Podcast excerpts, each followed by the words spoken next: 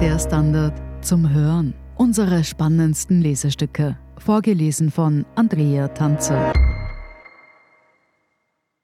Heute war es das mit der Pandemie von Klaus Taschwer. Zwei Jahre nach den ersten Covid-19-Fällen in Österreich scheint das Gröbste überstanden. Die Infektionszahlen sind zwar weiterhin sehr hoch. Am Dienstag wurden über 21.000 neue Fälle gemeldet, doch die 7-Tage-Inzidenz sinkt seit 1. Februar kontinuierlich. Weit wichtiger aber ist, dass sich die Zahlen der Covid-19-Fälle auf Intensivstationen und auch der Corona-Toten seit Beginn der Omikron-Welle, die für die hohen Ansteckungszahlen sorgt, weiter auf relativ niedrigem Niveau bewegen. Nur bei den in Spital behandelten Personen mit Covid-19 kam es zuletzt zu Anstiegen. Ähnlich sieht es in vielen anderen Ländern in Europa aus, was die Regierenden vielerorts dazu veranlasst, so gut wie alle Pandemieschutzmaßnahmen aufzuheben oder diesen Schritt zumindest anzukündigen. In Großbritannien etwa, wo die Maskenpflicht seit Ende Jänner abgeschafft ist, soll nun auch die Isolation nach einem positiven Test überflüssig und die Kartis-Tests eingestellt werden. In Dänemark etwa wurde Anfang Februar die Maskenpflicht auch in Innenräumen abgeschafft. In Österreich sollen am 5. März viele Schutzmaßnahmen beendet werden. War es das mit der Pandemie? Der Datenanalyst Thomas Poeo, der ganz zu Beginn der Pandemie mit seinem millionenfach gelesenen Text Die Hammer and the Dance wichtige Orientierung zur Bekämpfung von Covid-19 lieferte, sah bereits im Jänner das Ende der Pandemie gekommen. Unter dem Titel Coronavirus Game Over argumentierte er, dass die Zeit gekommen sei, wieder unser Verhalten zu ändern und uns zu entspannen.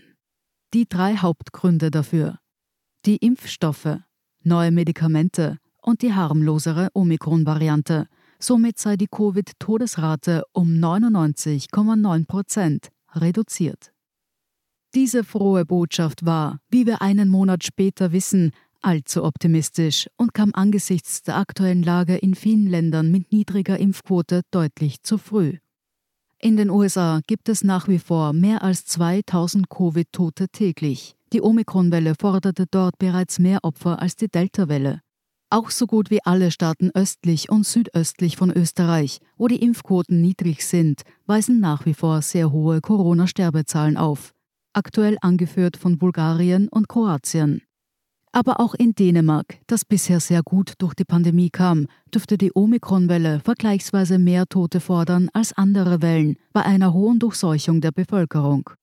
Dennoch stimmen die meisten Fachleute zu, dass sich jedenfalls nach Abflachen der Omikron-Welle die Pandemie endlich in eine Endemie verwandeln wird, was schon für 2021 vorausgesagt worden war. Endemie klingt verheißungsvoll nach Ende und nach harmlos bedeutet epidemiologisch aber leider etwas anderes, nämlich eine Krankheit, die in bestimmten Regionen regelmäßig auftritt. Tuberkulose oder Malaria sind Beispiele für endemische Krankheiten und fordern jährlich Hunderttausende Tote weltweit. Die Influenza ist ein begrifflicher Streit und Grenzfall. Sie gilt laut manchen Definitionen als endemische, mit saisonmäßigen Häufungen auftretende Infektionskrankheit, die im Schnitt weltweit rund 600.000 Menschenleben pro Jahr fordert. Diese Saisonalität und das Auftreten immer neuer Virenvarianten machen die Grippe streng genommen, aber auch zur regelmäßig wiederkehrenden Epidemie, mit der wir zu leben gelernt haben. Ist das auch das Szenario, das uns mit Covid-19 droht? Und wie sind eigentlich andere Pandemien zu Ende gegangen? Historische Vergleiche bieten sich einmal mehr mit der spanischen Grippe an, die ausgehend von den USA im Frühling 1918 zu wüten begann und vermutlich rund 50 Millionen Tote forderte, also deutlich mehr und deutlich jüngere Opfer als die Corona-Pandemie. In vielen Darstellungen heißt es, dass die spanische Grippe in vielen Regionen der Welt im Herbst 1919 mit der dritten Welle zu Ende ging, die, wie schon die zweite Welle, einer mutierten Version des ursprünglichen Grippevirus geschuldet war. Nach dieser dritten Welle hatte man in den USA so gut wie alle Schutzmaßnahmen aufgegeben, auch weil die Bevölkerung pandemiemüde war. Doch 1920 schlug eine weitere Influenza-Variante noch einmal zu. In etlichen Städten in den USA war die Zahl der Opfer höher als während der zweiten Welle im Herbst 1918, die als tödlichste gilt. Die Zahl der Toten in den USA sank erst 1921 wieder auf das vorpandemische Niveau. Auch in Europa forderte die spanische Grippe noch späte Opfer. Der deutsche Soziologe Max Weber etwa starb im Juni 1920 daran. Es ist zu hoffen, dass die Omikronwelle etwas Ähnliches ist wie diese vierte Welle der spanischen Grippe. Die unberechenbaren Mutationen allerdings machen konkretere Prognosen schwierig. Die britische Scientific Advisory Group for Emergencies, ein Gremium von renommierten Fachleuten, hat es kürzlich dennoch versucht. Die Forschenden skizzieren vier Szenarien, wie es mit Covid-19 weitergehen könnte, vom bestmöglichen bis zum schlimmsten Fall. Im besten Fall sind die künftigen Varianten nicht übertragbarer und ihre Immunflucht bleibt gering. Auch die Schwere der Erkrankung übertrifft nicht die von Omikron.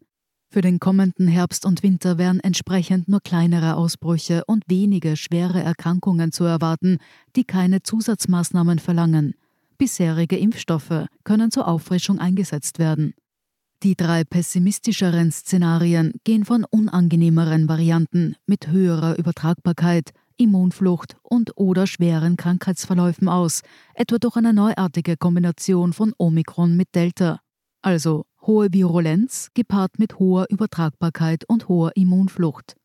Das würde flächendeckende Impfungen mit angepassten Impfstoffen nötig machen, Zudem würde man wieder auf die hinlänglich bekannten Eindämmungsmaßnahmen zurückgreifen müssen, damit die Gesundheitssysteme nicht überlastet werden. Welches dieser Szenarien eintreten wird oder ob doch alles anders kommt, weiß niemand. Denn eines hat uns die Corona-Pandemie in den vergangenen zwei Jahren in jedem Fall gelehrt. Die Richtigkeit des alten Karlauers, demzufolge Prognosen schwierig sind, besonders wenn sie die Zukunft betreffen. Sie hörten War es das mit der Pandemie? von Klaus Taschwer. Ich bin Andrea Tanzer. Das ist der Standard zum Hören. Um keine Folge zu verpassen, abonnieren Sie uns bei Apple Podcasts oder Spotify.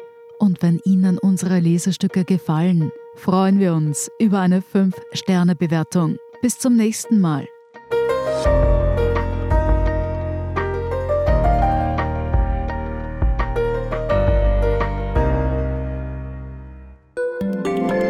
Job mit mehr Verantwortung wäre super. Ich will eine bessere Work-Life-Balance. Es muss ganz einfach Spaß machen. Welchen Weg Sie auch einschlagen möchten. Er beginnt bei den Stellenanzeigen im Standard. Jetzt Jobsuche starten auf Jobs der Standard.at.